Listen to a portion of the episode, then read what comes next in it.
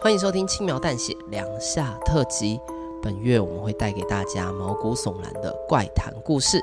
大家好，我是 Dog，我是 Side。我们今天有邀请来宾哦，是有时候小酒馆的比尔熊。Hello，大家好，我是有时候小酒馆的比尔熊。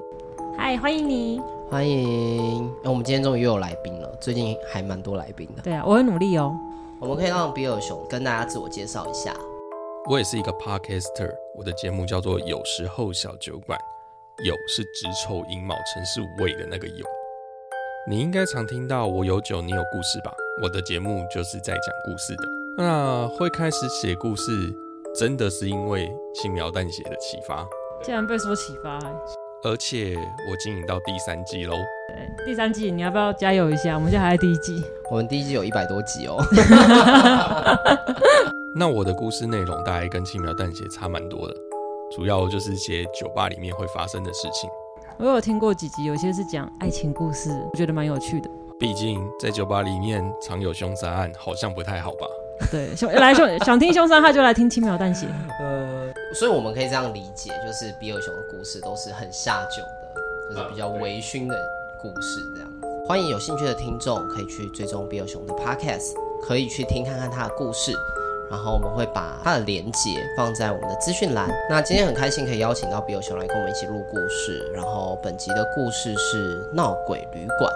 那我们的故事就开始喽。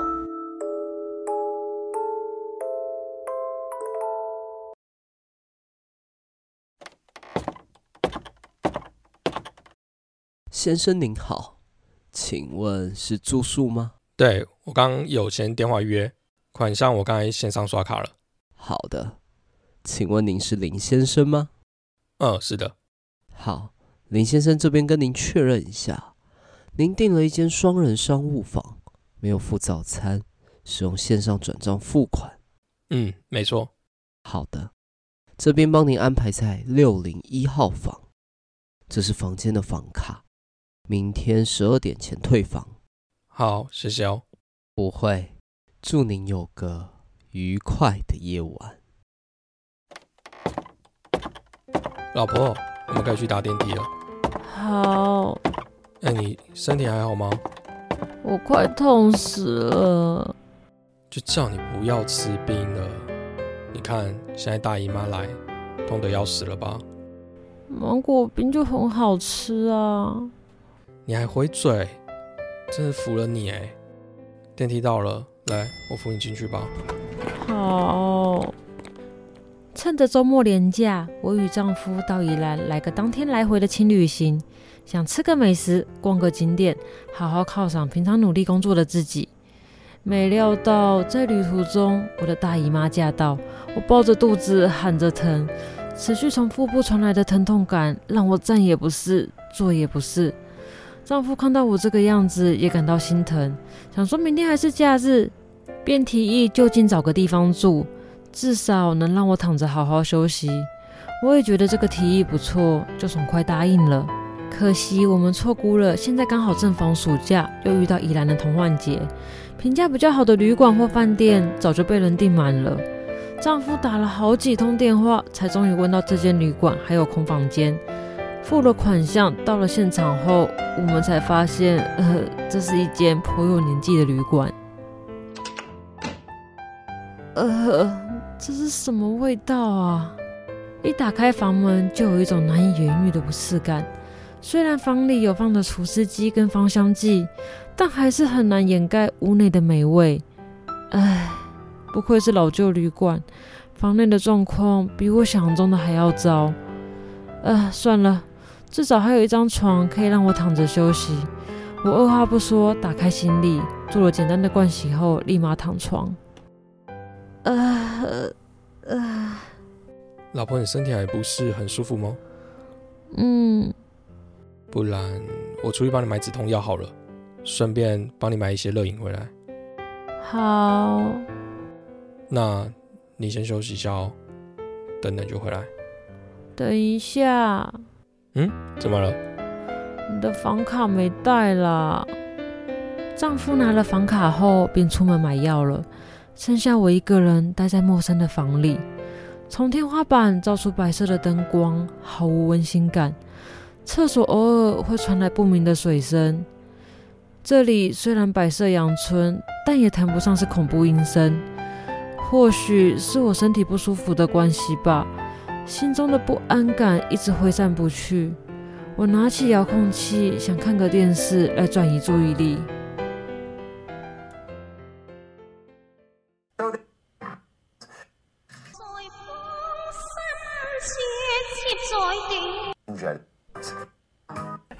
很少有人像你一样扮鬼扮扮扮扮扮的这么像啊！真的要回去啊！快走啊！我脚软了。是因为正值鬼月的关系吗？怎么都是鬼片？继续看下去也只会放大我的不安。我关掉电视，拿起手机，正想躺在床上划手机时，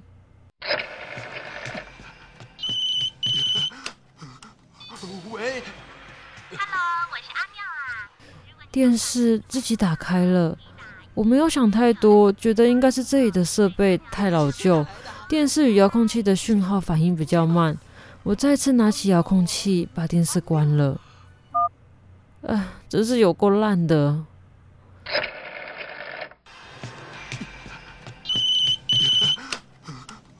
喂，Hello，我是阿妙啊。才刚关掉的电视又自己打开了，我用力按着遥控器。尝试了好几次都没有办法把电视关掉，最后我直接把插头拔掉。啊，这旅馆也太恶劣了吧！这种烂电视也敢拿出来放，我一定要去 Google 留一星评价。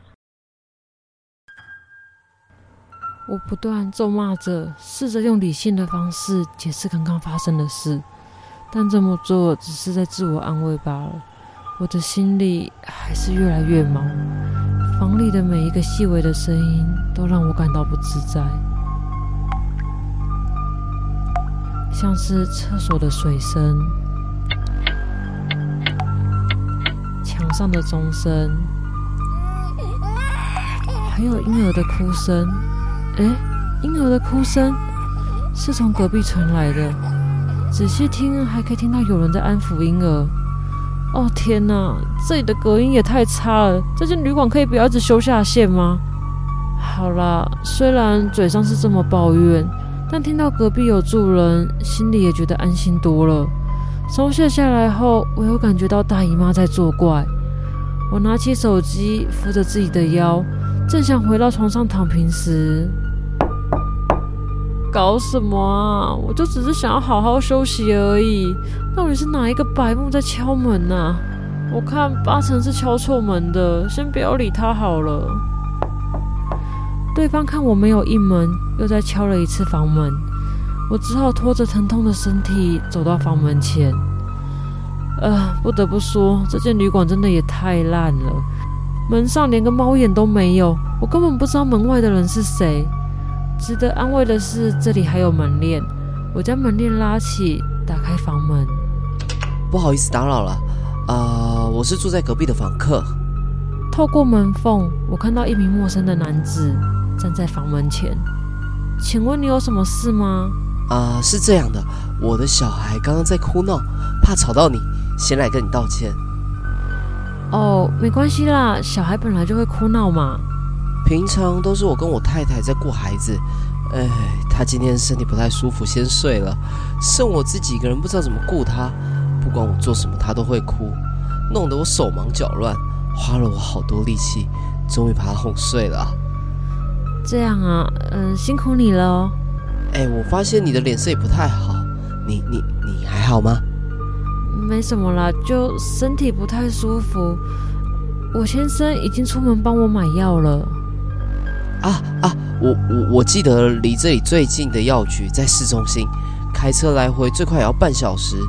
嗯，我想到了，我妻子好像平常身上都有放备用药，只是她睡着了，我也不太认得那些药，又不想把她叫醒。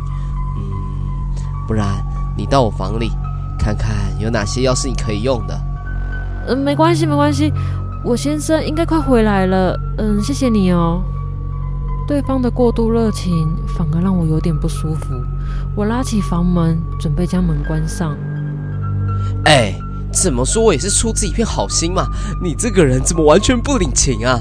只见男子突然用手挡住门，我吓坏了，想将他的手从门缝拨开，他却反过来抓住了我的手。哎呀，不要那么急着关门嘛，再跟我聊聊嘛。哎，不要！你想干什么啦？放开我！我越是想把手抽回来，对方就抓得越用力，我完全挣脱不开。怎么办？到底该怎么办？有谁可以帮帮我？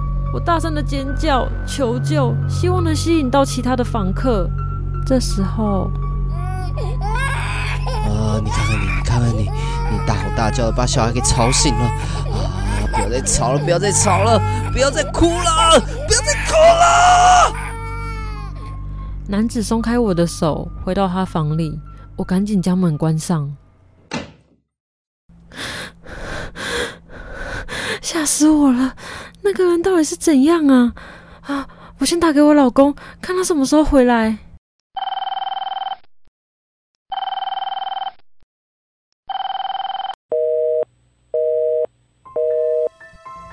电话中，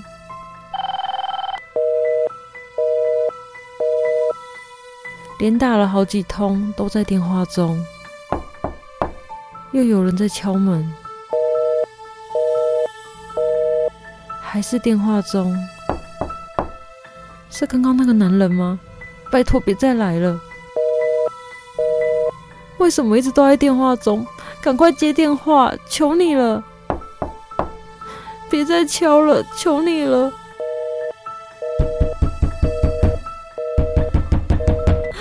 求你了，求你了，求你了，求你了，求你了，求你了，求你了，求你了，求你了！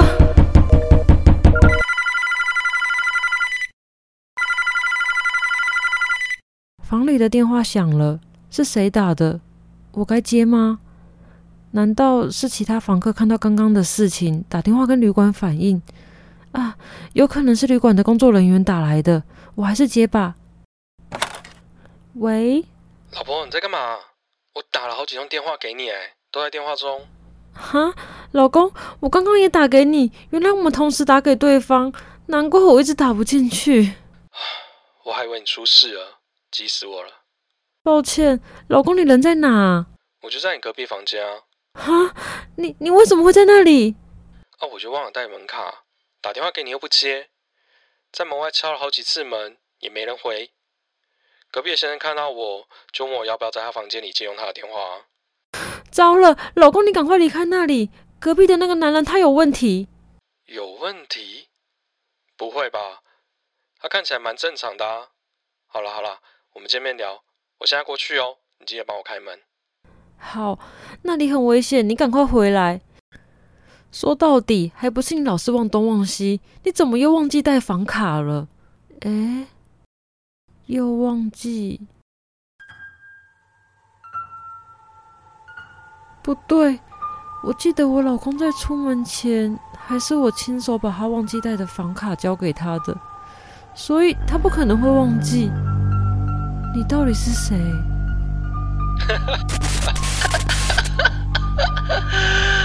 啊，还是被你识破了。没想到这样都没骗过你。这个声音又是你，你到底还想要干嘛？啊，是这样的，我觉得我刚刚有点歇斯底里，吓到你了，想跟你道歉。你也知道，照顾小孩真的很辛苦，安静不到五分钟又开始哭闹，所以啊。我真的好崩溃，好烦，好累，拿这个小怪物一点办法都没有。嗯，所以 我想请身为女性的你，能不能过来帮我哄孩子入睡呢？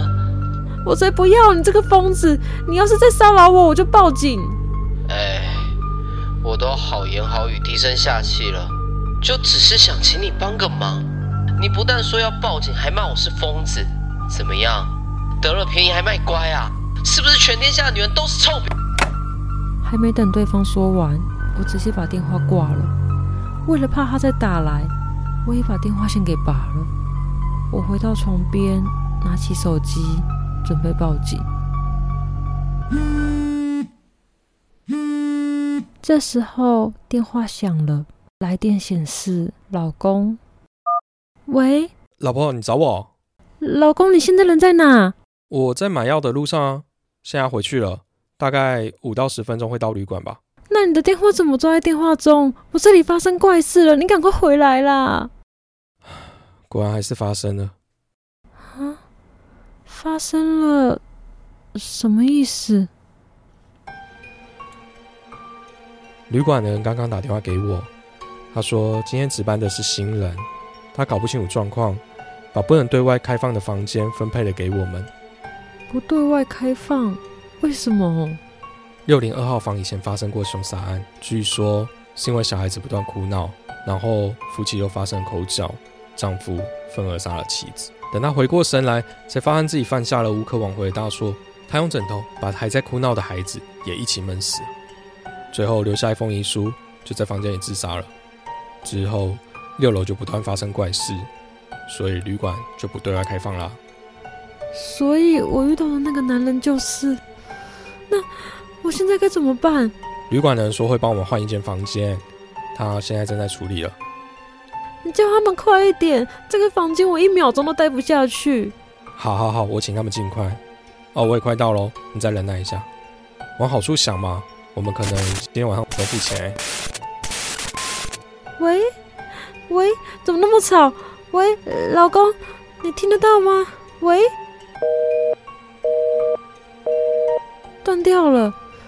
会不会已经在地下室停车了？那我要先赶快把行李准备好。我用最快的速度把行李打包好，但我才刚整理好，我又听到那个让我极度害怕的声音。该不会又是那个男的吧？老公说他快到了，我再忍一下就好，没事的，一切都会没事的。不好意思，我是这里的工作人员，要来帮您更换房间。是服务生吗？啊，总算得救了！我现在帮你开门。我将门链拉起，打开房门。确认外面的人真的是服务生，才将门打开。不好意思，让你久等了。不会，我能理解您的担忧。让您遇到这些事，是我们旅馆的疏失。您的行李就这些吗？嗯，是的。好的，稍后我们会请其他工作人员帮您送过去。先跟我来吧。好，我踏出房门，想着终于可以离开这个鬼地方了。嗯、呃，那个。可以稍等我一下吗？我先生应该就快到了。您的先生已经先到另一间房间喽。哎，那他怎么没有跟我说？我可以先打给他吗？当然可以。我拿起手机，看到有数十通的未接来电，是丈夫打来的。我赶紧回拨给他。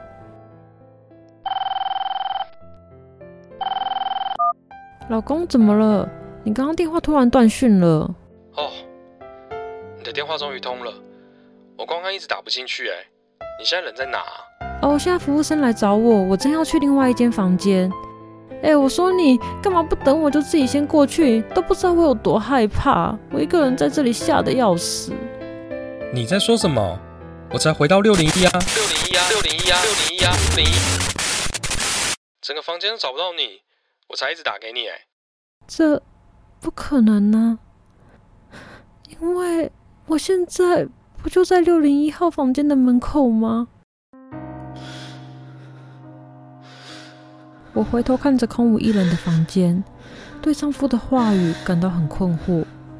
正想跟身旁的服务生确认，却发现身旁没有人，整条走廊上只有我一个人。老婆，你现在到底在哪？哎，老婆，老婆，你有在听吗？丈夫的声音被杂音吞噬，我呆滞的站在原地，一动也不动。不，是我动弹不得，我完全无法控制我的身体，就像这个身体不是我的。房里的深处传来婴儿声，此刻的我才留意到，房间门牌上写着。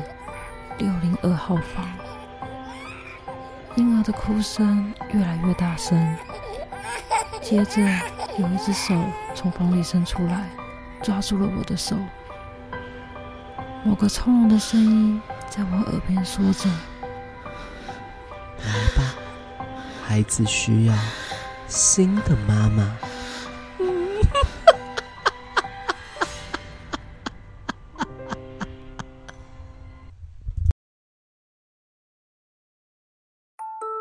感谢收听轻描淡写梁夏特辑，以上为闹鬼旅馆的故事内容。那我想问一下比尔熊，录完这一集故事后，对这故事有什么样的感觉？其实随着年纪越来越大，我好像越来越不怕鬼故事。哎，为什么？因为我发现人比鬼还要可怕。当社畜的人都会知道这件事情，好可怕哦。对，尤其是有一些鬼片，就是只会出来吓你的那种，jump scare 那一种。哎，可是我到现在还是很不喜欢 jump scare，只要不管是游戏还是鬼片这种的，我都完全不能接受，所以我是不能去鬼屋的那种。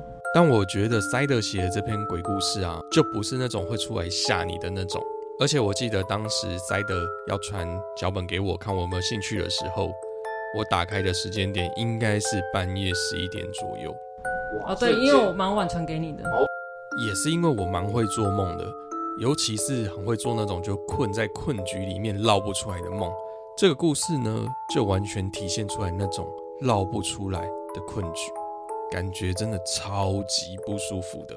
梁夏特辑嘛，比尔熊难得来到轻描淡写，想要请比尔熊跟我们分享一下，你身边有没有亲身经历过一些比较可怕或者是超自然的鬼故事之类的？严格定义上来说，我是真的没有经历过鬼故事。但是我觉得超自然现象可能可以跟大家说说，就是大概在十年前吧，我跟一个还不是前女友的女性朋友一起骑车环岛，全台湾知名的鬼屋就是那几个嘛，我们就一路从北往南骑车到嘉义的民雄鬼屋。我还切到最近的热点，对啊，民雄鬼屋不愧是厉害的 Podcast，很知道要抓哪个点。冲热点。那台北到嘉义这段路程其实也不算短啊，我们大概骑了两三天的时间。那因为是我的车，加上就是不是很熟，所以都是我自己骑。我还记得我们那时候到民雄的时候，大概是下午四点多，天还亮着，所以我就觉得没有什么，自然而然就走进去。我还特地的把头探到那个熊鬼屋的枯井里面去看一下，有没有那个七夜怪谈的贞子。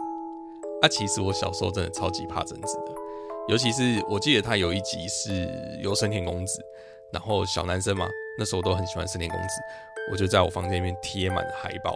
就看完这部片之后，回到家真的是无法睡着，哎，全部撕掉吗？回到家我整个。无法睡觉，加倍的阴影，加倍的超可怕。所以这次看到枯井啊，我就把头探下去看。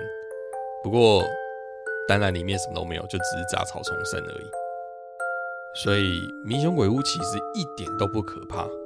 所以我们在里面晃一晃，就打算离开了。但就在准备要骑车的时候，女伴就突然说了一句：“哎，我看你这几天骑车也蛮累的，那不然等一下换我骑好了。”我就想说。其实嘉义到高雄应该也是没多少距离了，也许今天晚上就可以骑到，那也好，我就坐后座这样，然后就大概五分钟的路程吧，我们经过了一个小桥，我们就被车撞了。对，就就差不多五分钟，超级快就发生了。会被撞击的理由就是我们右前方有一台车子挡住我们前方的视线。有一台车就刚好从这个货车的前面横向的冲出来，最后我们当然就撞上去了。后座的我就这样子飞跃了两台车，而且我那时候还啃着嘉义民雄的包子，因为民雄的包子就在鬼屋不远处嘛，我们就买了，然后我一路这样子骑进去。不过这一场车祸不是很严重啦，不然我现在也不会在这里跟大家讲故事嘛。我飞出去之后掉到地上，大概就是扭到脚而已。那女伴呢，就是因为撞到前柱，所以大概闪到腰。我们还是有继续接下来行程，但因为身体还不是很舒服，所以我们就到垦丁就结束了这一次的环岛。回到台北之后呢，我就常陪着她去看复健，然后就这样相处的时间越来越久，后来就在一起了。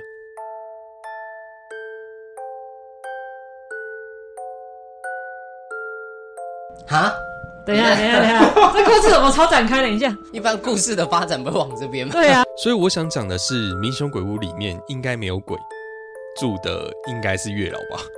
所以可能烂的，可是也不是，也不一定是民雄鬼屋啊，因为你出来还有吃包子嘛，所以有可能是那颗包子原因啊。大家如果要求姻缘的话，你可能就是这个流程可以只去民雄鬼屋不不一定够，你可能要去吃巷子口包子，对，然后要要祈祷那个被车撞不要太严重。我这个流程其实蛮难达到的，对，门槛很高，你这个流程有够难复制的。那我们谢谢比尔熊甜甜的故事，甜有够甜的，对，已经已经没有恐怖的感觉了。我以为是凉夏特辑，原来分享是这种东西。不行，我们接下来来点恐怖的故事，真的恐怖的。对，这样什么意思？好啦，其实今天不是呃，比尔熊不是只有自己过来，嗯，对，呃，比尔熊他有一个外号，因为他的 podcast 叫有时候小酒馆嘛，所以大家都称呼他犹大。没错，他有西半。我们称呼他的太太叫做犹太，怎么有一种在讲老头子笑话的感觉？那我们欢迎犹太。Hello，大家好，我是犹太。那等一下就请那个犹太帮我们念 Q&A 的鬼故事。好的。对，因为这一次 Q&A 是让小北七讲亲身经历的鬼故事。哎，其实亲身经历的鬼故事门槛还蛮高的。对，可是因为不是鬼故事，是要亲身经历。好，那我们请犹太来帮我们念我们这一次的故事。那第一则故事是瑞斌的投稿。某次环岛旅行，入住某处的旅馆，一进门就看到地上铺着鲜红的地毯。虽然是白天，室内却非常昏暗。拿着老板给我的钥匙，来到四楼最边间的房间。那晚我在房里看电视。一直听到外面有敲门声，想说时间蛮晚的，基于安全考量，我没有开门查看什么情况。但敲门声慢慢的变成手指甲刮门的恶心声音，我心想是不是门外有人需要帮助？于是我鼓起勇气，小心翼翼查看门外，却发现一个人也没有。那天晚上我睡得很不安稳。一直听到浴室有冲水跟关门声，明明是一个人睡，却感觉床垫有人走踏的感觉。我不确定自己有没有真的睡着，就这样苦撑着，直到黎明破晓时，我赶紧收拾行李，头也不回地离开那间旅馆。几年后又环岛到那个城市，好奇地查看那间旅馆还在不在。结果从 Google 地图上发现那间旅馆。不但位于死巷的最深处，三面还被建筑物给挡住。好奇地问附近排班的计程车司机，他们异口同声说那个地方曾发现凶杀案，被害人临死前不断的敲门，想要得到帮忙，却事与愿违。听完后，从脚底冷到全身。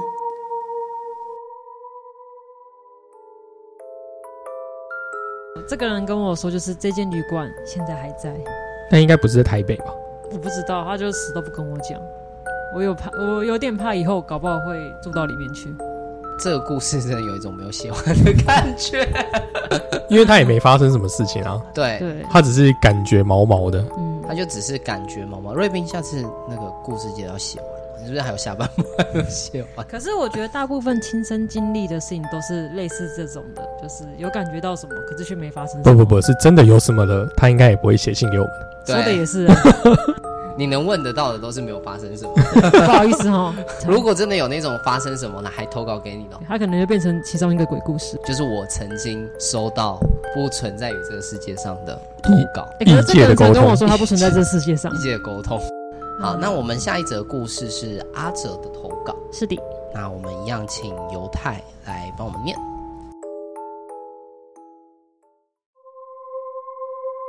好几年前，我在日月潭一间老旧的旅馆住过。我跟哥哥住比较高楼层，爸妈跟阿嬷住二楼。当时我们先在二楼稍作休息，等时间差不多，我就跟哥哥上楼回房睡。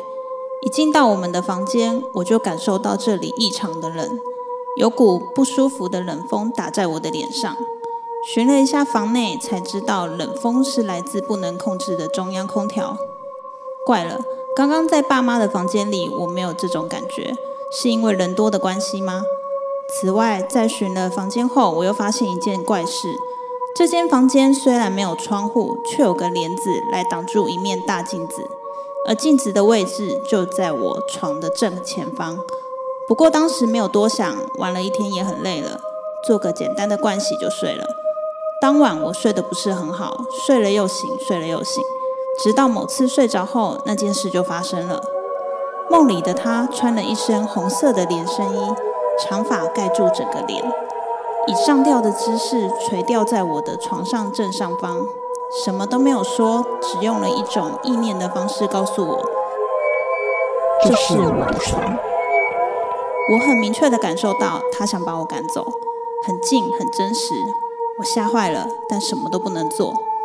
后来场景突然换到我跟朋友在等公车，我松了一口气，心想：还好刚刚那些都是梦。哎，你看，身旁的朋友这么说着，我顺势朝着他的目光望去，看到对街的窗户里，我正躺在那间老旧的旅馆中。房里那个他一样是上吊在我的床的正上方。他用意念的方式一直告诉我，这个床是我的。只是这次他不是对着房里的我，而是对着在窗外的我。跟他对视后，我瞬间就吓醒了。我完全不敢下床，只能无助地坐上床上，等着有人来救我。哥哥注意到我的异状，便带我离开房间。到了二楼爸妈的房门前，哥哥才告诉我，打从我们踏进了房间时，他有感觉到有一股视线一直盯着我们，只是他会怕吓到我，或是惊动到在里面的他，一直没有说出来。我们把这件事告诉爸妈，他们都不相信。但在我们的坚持下，爸妈让我们跟他们挤在同一间房间入睡。说什么我都不想再回到有他在的那个房间。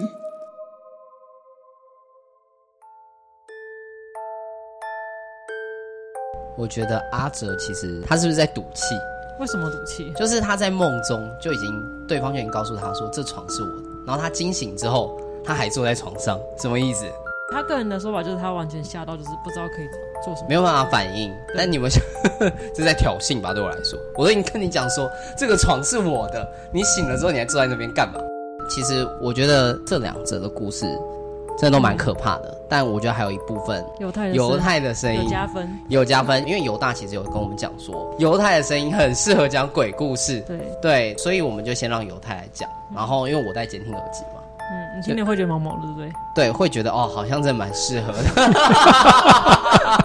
对，因为如果是我跟豆哥，对，如果是我跟豆哥讲，可能他们就会期待说啊，等一下可能又有人要死了啊，等一下又会变成超超展开的白痴风格这样子。我刚刚都想要把那个那个监听耳机拿下来。我看得出来你的表情实在有点不妙，你 OK 吗？可以，我等一下去上个厕所。对，要不要带你去收金？好啦，那我们其实还是很开心，今天能够邀请有时候小酒馆的 Bill 兄。犹大跟犹太到现场，然后我们也非常非常期待下次有机会可以再继续一起。对，下次就换我们去你那边录音。没问题。今天的录音地点啊，在我家啦。对对，在塞德家，让他们大老远特地跑过来。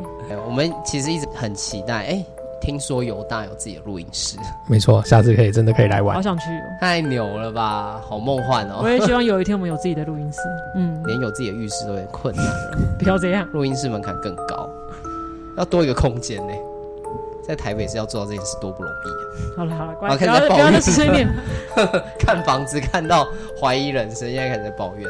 好啦，让我们再次谢谢啊、呃，有时候小酒馆的犹大跟犹太，嗯、谢谢你们。谢谢你。我们的故事今天就到这边喽。如果大家喜欢犹大的声音，还有犹太的声音，犹太会在 Podcast 里面不会？好吧，大家如果喜欢犹大的声音，记得去呃追踪，然后收听他的 Podcast 哦。